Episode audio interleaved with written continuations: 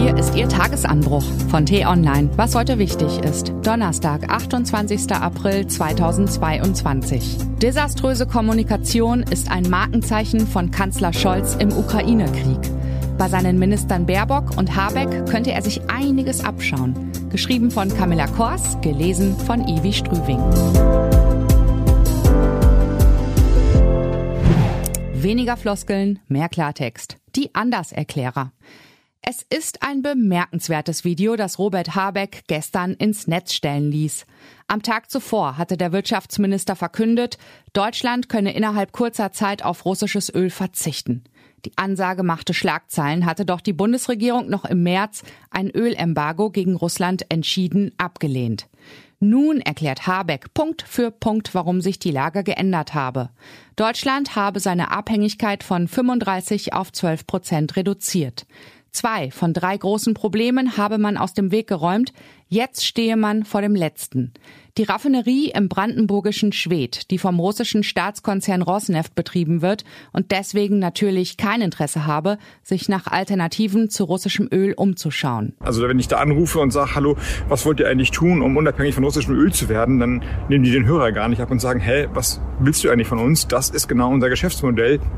Nichts werden wir dagegen tun. Er wählt nicht nur eine einfache Sprache, auch das Video ist betont locker gehalten.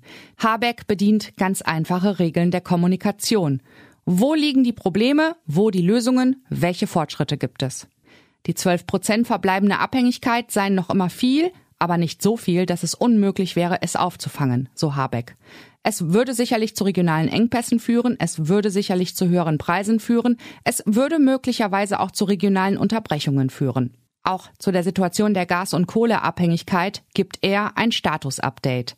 Ganz so, als wären sein Ministeramt und die damit verbundenen Aufgaben eine Reise, auf die er den Bürger mitnehmen will. Besonders auffällig, er wählt eine direkte und nüchterne Ansprache, verzichtet auf leere Worthülsen. Ganz im Gegensatz zu anderen Regierungsmitgliedern, allen voran Kanzler Olaf Scholz. Vielleicht erinnern Sie sich an seine Pressekonferenz in der vergangenen Woche.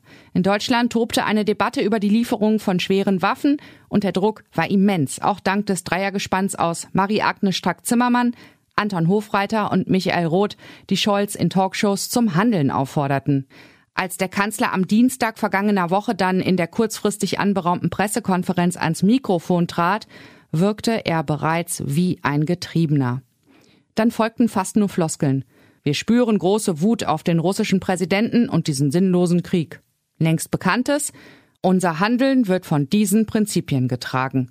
Größtmögliche Unterstützung für die Ukraine, aber keine Beteiligung der NATO an dem Krieg.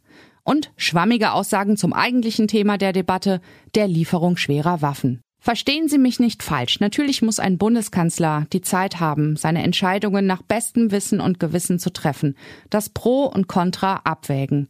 Doch macht auch, verzeihen Sie mir diese Floskel, der Ton die Musik. Scholz versucht sich an der Merkelschen Methode.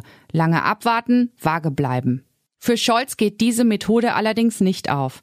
Der Kanzler wirkt stets in die Defensive gedrängt, reagiert auf Kritik dünnhäutig. Besonders deutlich macht das der Kontrast zu den Ministern Habeck und Annalena Baerbock. Denn auch die Außenministerin ging gestern in die Offensive. In ihrer Regierungserklärung vor dem Bundestag griff sie die Kritik Deutschland liefere nicht genug Waffen von vornherein auf und sagte, ich möchte hier einmal deutlich machen, was wir geliefert haben, ohne jetzt zu stark ins Detail zu gehen. Tausende Panzerfäuste, Flugabwehrraketen, Stinger, Fliegerfäuste, Strehler, im zweistelligen Millionenbereich Munition, Bunkerfäuste, Maschinengewehre, Panzerabwehrrichtminen im sechsstelligen Bereich Handgranaten, Sprengladungen. Zudem sei, als es keine eigenen Bestände mehr gegeben habe, eine Industrieliste aufgelegt worden mit weiteren Panzerminen und Artilleriemunition. Sie erklärt auch, weshalb sich die Bundesregierung bei dem Thema bedeckt gehalten habe. In einem Krieg, der mit allen Regeln bricht, auf die wir uns mal verständigt haben, da kann man nicht voraussehen. Nun haben Baerbock und Habeck gleich mehrere Vorteile gegenüber den Kollegen in der Kanzlerpartei SPD. Sie setzen schon lange auf diese Art der politischen Kommunikation, sind längst darin geübt. Und doch ist es auch für einen grünen Wirtschafts- und Klimaschutzminister nicht einfach, neue Kohle- und Ölimportwege zu rechtfertigen. Es war Kanzler Olaf Scholz, der im Zusammenhang mit dem Ukraine-Krieg das Wort Zeitenwende prägte. Er täte gut daran, diese auch in Bezug auf seine Kommunikation einzuläuten. Mit weniger Floskeln und mehr Klartext.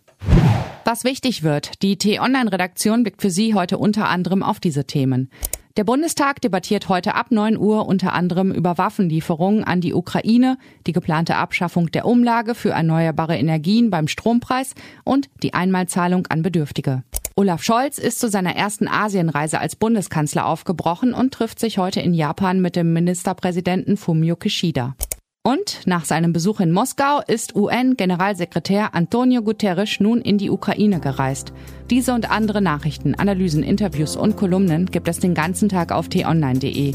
Das war der T-Online-Tagesanbruch vom 28. April 2022, produziert vom Online-Radio- und Podcast-Anbieter Detektor FM. Immer um kurz nach sechs am Morgen zum Start in den Tag. Ich wünsche Ihnen einen frohen Tag. Ihr Florian Harms.